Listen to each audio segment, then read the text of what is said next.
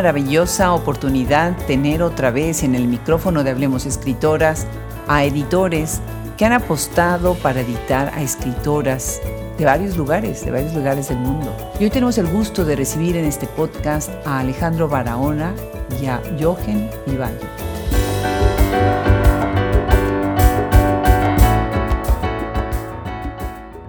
¿Qué tal? Pues otra vez estamos aquí con, ahora no con uno, sino con dos editores. Estoy muy contenta de atravesar el océano hasta el otro lado del mundo, hasta Europa, y conversar con Alejandro Barahona y con Jochen Vivallo. ¿Pronuncié bien tu nombre, Jochen? Muy alemán, sí. Respondo a Jochen y respondo a Jochen. Soy polifónico. Ya lo creo, pues sí tienes razón. El, la CH en alemán se pronuncia G y bueno, creo que ustedes en Costa Rica, de donde eres originario, tuvieron una colonia muy grande de alemanes, me imagino, ¿verdad? Sí, bueno, yo no, no llego a mí nada alemán. No llevas, pero el nombre suena. Exacto. Alejandro, encantadísima. Alejandro es además uno de los hados madrinos de nuestro proyecto porque él dirige Panoplia y Panoplia es la empresa que nos ayuda de manera maravillosa junto con Sonia a traer los libros a Shop Escritoras desde España, ¿verdad Alejandro? Así es, así es, y súper felices de, poder participar en, vuestro proyecto y ser, y ser una pata importante de, lo que empezó, empezó siendo Hablemos Escritoras y lo que es ahora. Claro. Y eso nos enorgullece muchísimo. Y sí, así es. Bueno, y aparte de Sonia y yo, somos cuatro más aquí trabajando para que los libros lleguen a ese lado también entre ellos Hochen, que me acompaña también, nos ayuda en esta labor. Qué bien, qué bien. Sí, me imagino. Bueno, Panoplia mueve tantos libros. Fíjate que llegamos a ustedes gracias a Juan Casamayor. Y fue una, bendición total, ¿no? Qué maravilla. Así es, así es. Recuerdo bien ese primer encuentro contigo y con Juan en, mitad de la pandemia para explicar, explicarnos vuestro, vuestro proyecto, sí, me acuerdo. Exactamente. Y bueno, pues de alguna manera después fue creciendo porque ahora cuando nos contactan nuevas editoriales, pues de España, pues siempre les decimos trabajamos con Panoplia, entonces tú has ayudado de alguna manera a que otras editoriales pues se sumen a este intercambio que es tan complicado, ¿no? De, atravesar el océano a otros puntos del mundo o dentro del mismo Europa, ¿no? Bueno, ustedes se sentaron un día y dijeron, ya estamos moviendo libros, ahora vamos a publicar libros, vamos a hacer una editorial. ¿Cómo fue esto? Platíquenos poco a poco cómo empezó esta primera idea, quién tuvo la primera idea de hacer una editorial. Y bueno, aquí el culpable es Ochen, mi compañero, a quien conozco desde hace ya casi 10 años.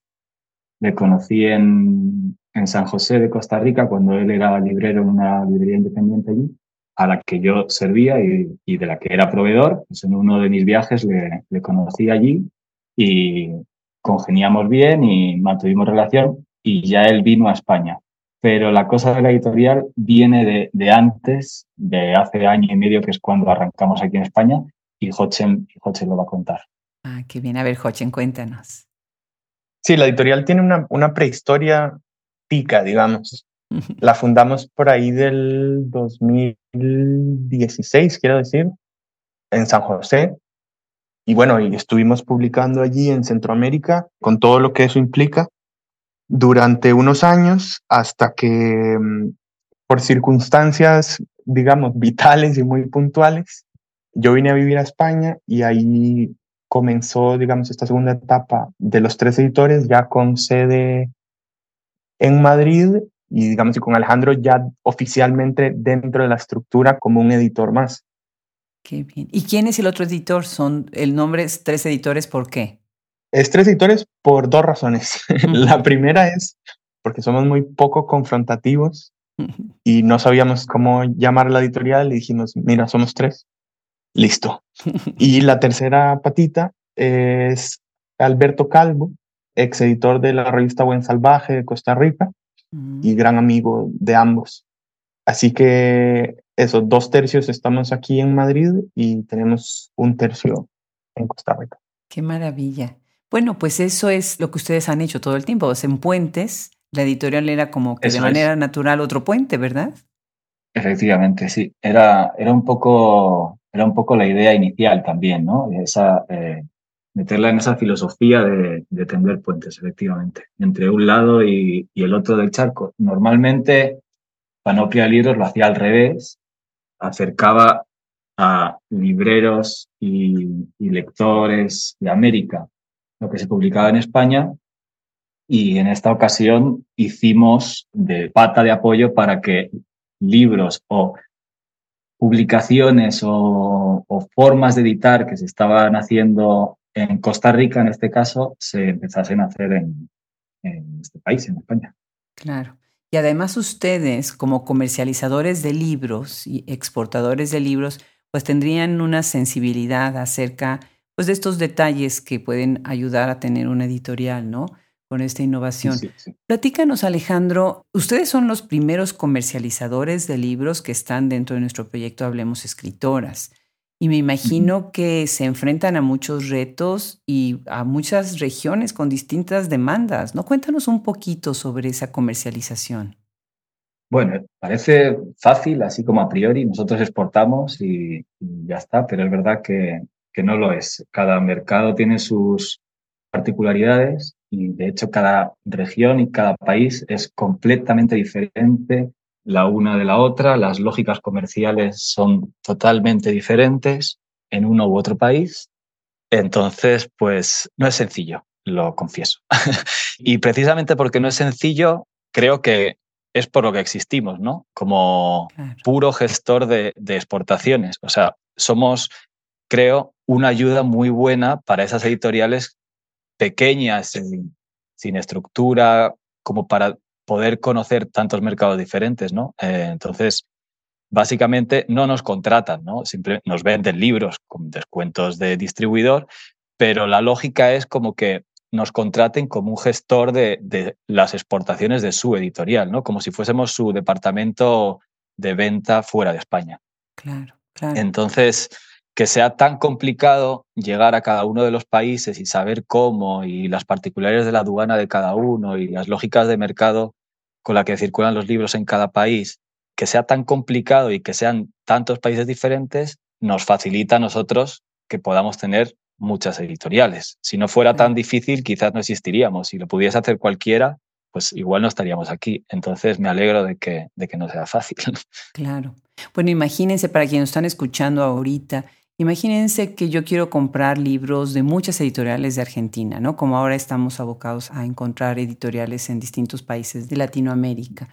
Y tenemos que hacer todo el trámite con cada uno de ellos. Hay países, sin querer mencionar a ninguno, pero a veces incluso pagarles es tan complicado que puedan recibir el dinero. obviamente invariable el mover el libro en físico y que lleguen en tiempo y forma y en buen estado, ¿no? Volando pues kilómetros, millas, ¿no? De distancia enorme. Pues muy bien, felicidades por eso. Regresemos a los tres editores. A ver, aquí, Jochen, una cosa que, que me llama mucho la atención cuando les pregunté acerca de la filosofía de la editorial, dicen, no nos gusta la realidad, pero sí los textos anclados en ella.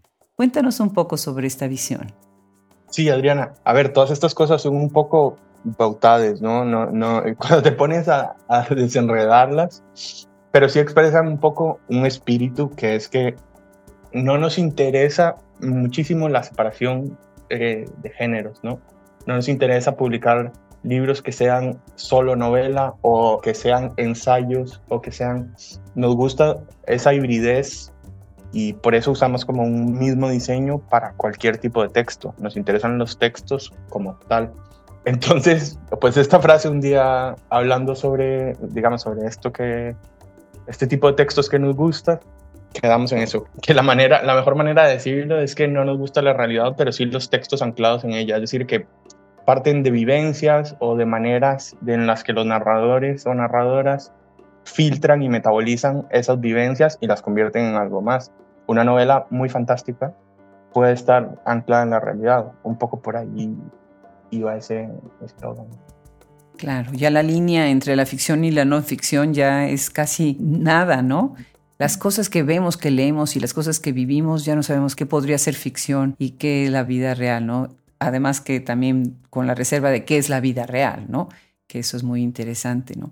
Alejandro, bueno, tú eres sociólogo, naciste en Madrid, eres español, como ya sabemos, porque se escucha. Desde la sociología, también tienes una manera de leer, me imagino, ¿no? Absolutamente, absolutamente. Si algo, si algo aprendí en estudiando sociología es que, bueno, es un simplismo muy grande y una cosa muy básica como para ser un aprendizaje de una carrera de, cinco años, ¿no? Pero si algo te llevas es que te das cuenta de que las cosas no son ni blancas ni negras, ¿no? Que hay un montón de matices y de versiones de colores entre, entre ese blanco y ese negro que me han ayudado mucho a, a desenvolverme después en, en, mi vida personal y profesional, ¿no? Eh, esa visión de, de los matices entre medias, ¿no? Y soy daltónico y hablo de colores, pero, pero es así. Eh, entonces, sí que todo eso es lo que he podido sacar de, de la carrera de sociología, digamos, que solo ejercí los primeros tres años, una cosa así, o sea, que no, nunca realmente lo utilicé como un, medio de, de, vida, ¿no? Lo que estudié. Pero sí me ha servido al final como una forma de, de guía, ¿no? Para mi vida profesional y personal. Claro, claro, definitivamente. Me encanta que en tu descripción también pones y padre. Y yo creo que eso es muy importante. Dentro de todas las cosas que hacemos, a veces se le olvida a la gente que también somos padres, madres, abuelas, abuelos, ¿no? Y, o cuidadores, tutores, ¿no? Totalmente, porque exportador soy aproximadamente ocho horas al día. A lo mejor algunas veces soy un, par de horas más. Eh, pero padre, las 24 horas. Entonces, eh, habría que ponerlo. Y te tengo una noticia, las 24 horas para toda la vida, ¿no? Al resto, sí, sí, efectivamente. Definitivo.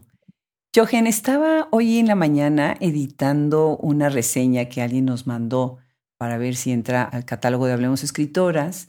Y bueno, pues el trabajo a veces de edición de texto, pues es un trabajo que tiene que ser muy meticuloso, pero a la vez muy respetuoso, ¿no? A veces pues se corrige mucho un texto, se tallaría mucho, se edita mucho, a veces menos o a veces casi nada. Y bueno, pues a veces también esta conjunción entre ser editor, de tener un editorial, pues implica también esa edición del texto, ¿no? Cuéntanos un poco sobre tu visión sobre precisamente ese aspecto de ser editor, editor. Pues sí, como editores de mesa, digamos, parte de, de lo que queríamos traer a las publicaciones que estamos haciendo en España es no pasarlas por la planadora del lenguaje por la cual muchas veces suelen pasarse los libros que vienen de fuera, ¿no? Es decir, hay toda una idiosincrasia en cada lengua, incluso diría en cada hablante de cada lengua, que es de una riqueza enorme y que se suele perder cuando se edita de ciertas maneras, ¿no? Entonces, en nuestro caso, pues sí, digamos, nuestra filosofía como editores de mesa es ser lo más exactos posible y rigurosos, pero a la vez mantener el espíritu de, cada título y con ello, pues no, no subestimar al lector, ¿no? Muchas veces se peca cuando se hacen estos cambios de una orilla de un continente al otro, en subestimar al lector, ¿no?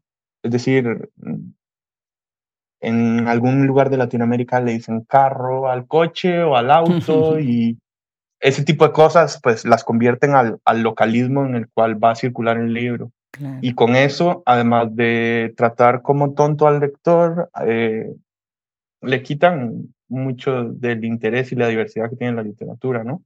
Así que bueno, eso lo tenemos súper claro. Claro, claro. Alejandro, cuéntanos un poco sus ideas sobre lo que es diseño, formato, portada de esos libros, que ahorita vamos a platicar un poquito sobre ellos. Bueno, nuestra idea desde el, desde el inicio de esta nueva etapa en España era, fue que el diseño del libro no, no eclipsara lo que hay dentro de él.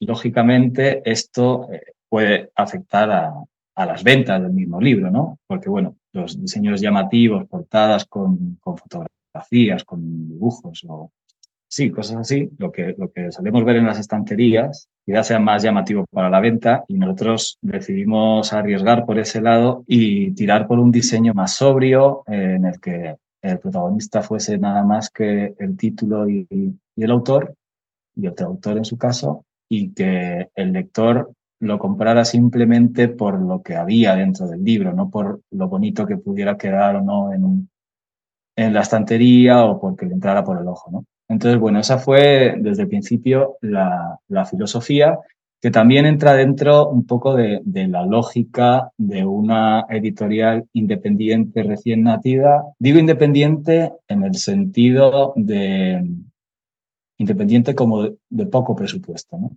editorial pobre, por así decirlo, que al final es lo que es una, una editorial independiente, una editorial que nace o que, o que parte con un presupuesto muy, muy bajo.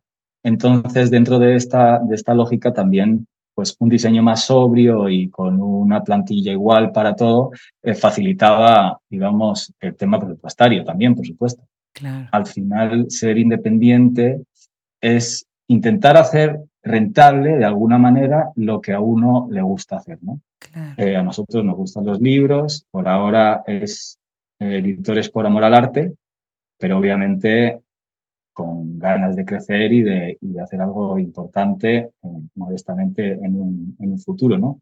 Pero la lógica del diseño iba por ese lado, ¿no? Esa sobriedad y esa forma de destacarlo de dentro antes que el exterior. Claro, claro, definitivo. Bueno, eso que dices ahorita de esta portada sencilla, sobria, es muy bonita, son muy bonitas sus portadas. Y a mí me llamó mucho la atención porque así como tímidamente en un paquete que nos llegó de sus libros, porque además cuando llegan las cajas de panoplia, bueno, pues es día de fiesta, porque bueno, están grandes, están todas envueltas con este papel que dice panoplia por todos lados, y bueno, pues como se tienen que concentrar los libros, entonces nos llegan muchos, y es, de verdad, es día de, de fiesta para todo el equipo. Y un día, en una de esas cajas, llegó Eloísa Vertical tímidamente llegó el libro, así, bueno, pues acá estamos, tenemos esto y a mí me sorprendió mucho cuando dije, ay, son los mismos, los de Panoplia que tienen esta editorial y bueno, tenemos ahora el gusto, gracias Alejandro, ahora pronto vamos a conversar con Catalina Murillo, que es la autora de Loísa Vertical. Y bueno, ya después están sus otros dos títulos, pero empecemos con Eloísa Vertical. La decisión de empezar con este libro, ¿cómo surgió, Jochen? ¿Cómo vino esto? Era un libro también transatlántico, ¿no? Catalina es una autora costarricense que vivió mucho tiempo en España, en Galicia, eh, fue escritora, guionista de televisión y cine, y es una, no sé si llamarlo novela, pero es un libro que sucede en Galicia, sí. pero está escrito en tico. Entonces era una, una rareza que nos gustaba, que nos atraía y que parecía que era como un buen buque de entrada para comunicar estas dos almas, ¿no? Y bueno, pues los retos también de publicar otras obras, por ejemplo, La lucha por la lengua, La lucha por la lengua, Eunice, Odio, Salvador Elizondo. Cuéntenos, cuéntenos Alejandro sobre este libro, este segundo libro. Bueno, este ha sido, ha sido un libro arriesgado, bueno, como, todo lo que, lo que se hace al principio, ¿no? Eh, no se puede ser conservador cuando estás en los inicios, creo yo. Hay que arriesgar y creo que ha sido un, libro arriesgado y no ha sido, o sea, a diferencia de lo que parece o que podía parecer, no ha sido un libro nada sencillo de editar, nos ha traído muchos quebraderos de cabeza, pero ha sido una experiencia muy entretenida y muy, divertida. La, la, idea, la verdad, que la, la tuvo Hodgson. Bueno, eh, odio es probablemente o seguramente la, mejor poeta costarricense de, todos los tiempos. Y como tenemos dos costarricenses en, la plantilla, pues eh, algo de UNICE tenía que, salir por algún lado. No publicamos poesía, al menos por ahora, entonces a Hodgson se le ocurrió hacer esta especie de, batalla dialéctica entre dos mm, leyendas de, de la literatura y en la que se habla de un tema súper, súper en boga y súper actual, pero desde una perspectiva distinta de la que se polemiza a, día de hoy. Sí, cómo no. Bueno, además tienen a dos costarricenses, dos ticas, pero dos catalinas, porque para quienes sepan, Eunice Odio es el seudónimo de Catalina Mariel. Y ella fue, bueno, una notable, notable poeta, como acabas de decir, que siento yo que a veces se ha leído poco, ¿no? No sé qué opinen ustedes. Muy poco, muy poco. De hecho, aquí en España hay muy poco publicado de inicio. De hecho, diría que Está un libro publicado por Torremozas y... Y uno por Ediciones Sin Fin. Ajá. El Tránsito de Fuego. Así es. Qué bien. Fíjate que ahora que tenemos a Torremosas en el catálogo ya, voy a buscar los libros de Unice para que los tengamos, porque van a poder dialogar muy bien unos con los otros, ¿no? Totalmente. Eso está genial. Y esta conversación además con una figura como Salvador Elizondo, ¿no? Y como bien dices tú, ahorita se ha hablado tanto, tanto sobre la lengua, pues me parece muy, muy rico. Tenemos otras escritoras que han reescrito obra de figuras, pues de figuras de este catálogo, de este canon, ¿no? Que ha sido como el que siempre ha, ha regido a la literatura, que es el mismo que estamos tratando de ampliar, de, de construir, de cambiar, ¿no? Y sin quitarle el, el, mérito a ninguno de los escritores maravillosos que hay, ¿no? Pero dándole oportunidad a estas nuevas voces, como por ejemplo la de Unice Audio, ¿no? Totalmente, totalmente. Y es que si, si no le da oportunidad a editoriales como la nuestra, no lo va a hacer nadie. Exacto. Eh, entonces, eh, obviamente no hacemos libros sin pensar que, que pueden ser vendidos. Eso, por supuesto. O sea, siempre apostamos por libros que se puedan vender, que tengan, que tengan un interés y que puedan tener una salida comercial. Obviamente, decía antes que estamos por amor al arte, pero que no somos ricos, no estamos para tirar el dinero. Entonces, obviamente, siempre hay una lógica comercial en cada libro que sacamos, que publicamos. Claro. Pero es verdad que creemos importante como, como filosofía de, de editores que lo que se publica tienen que ser apuestas arriesgadas y, y que no sea fácil de, de encontrar en, en, otros anaqueles de, de librerías españolas. ¿no? Claro, claro. Y del resto del mundo, porque también es importante. Claro, por supuesto. Bueno, pues vean nada más visual que este título. Caminando por aguas cristalinas en una piscina pintada de negro. ¿Qué título? ¿Qué visual? ¿Qué maravilloso? Cuéntanos, Jochen, sobre este libro. Sí, ese es un libro de, de Cookie Mueller que está pronto a salir, que queríamos publicar desde hace mucho tiempo y por fin este año lo vamos a poder hacer. Son las memorias, lo pongo con, con signos de interrogación, porque básicamente son una novela de aventuras o una colección de cuentos under. Cookie Mueller fue una figura de la contracultura americana, actriz secundaria de muchas películas de John Waters, musa de fotógrafos como Nan Golding y una escritora excepcional. Y este libro se había publicado en los, si no me equivoco, a inicios de los 90, finales de los 80, en Semiotext, y ahora está teniendo como una nueva vida y nos interesaba pues aportar esa voz al discurso actual. Claro. Algunas personas si ahorita oyen el nombre y googlean el nombre, lo buscan en, en la web, van a reconocer la cara, el rostro, porque a veces, bueno, desconectamos los rostros de los nombres, pero seguramente les va a sonar familiar. Pues qué interesante ese libro, ya lo estaremos esperando con mucho gusto. Alejandro, ¿a qué países se exportan ustedes en Panoplia? ¿A dónde están mandando libros? Vendemos a prácticamente todos los países de Latinoamérica, salvo alguno pequeñito que por temas obvios se nos escapan, pero generalmente de, de norte a sur, Estados Unidos, por supuesto, incluso en Canadá tenemos algún cliente, mm. pero en países de la hispana, desde México hasta Ushuaia, wow. vendemos libros, y, e, incluyendo todas las, las islas de, del Caribe, eh, todos los países chiquitos de Centroamérica, en, en, todos sitios, en todos sitios, la verdad. Qué maravilla. Sí, tratamos de, de llegar a, más, a los más lugares que podemos. Claro, claro, qué maravilla. Escuchando a Alejandro, pienso en, Jochen, preguntarte a ti, ¿cuál sería tu percepción de la situación actual por la que está atravesando la literatura en español a nivel mundial?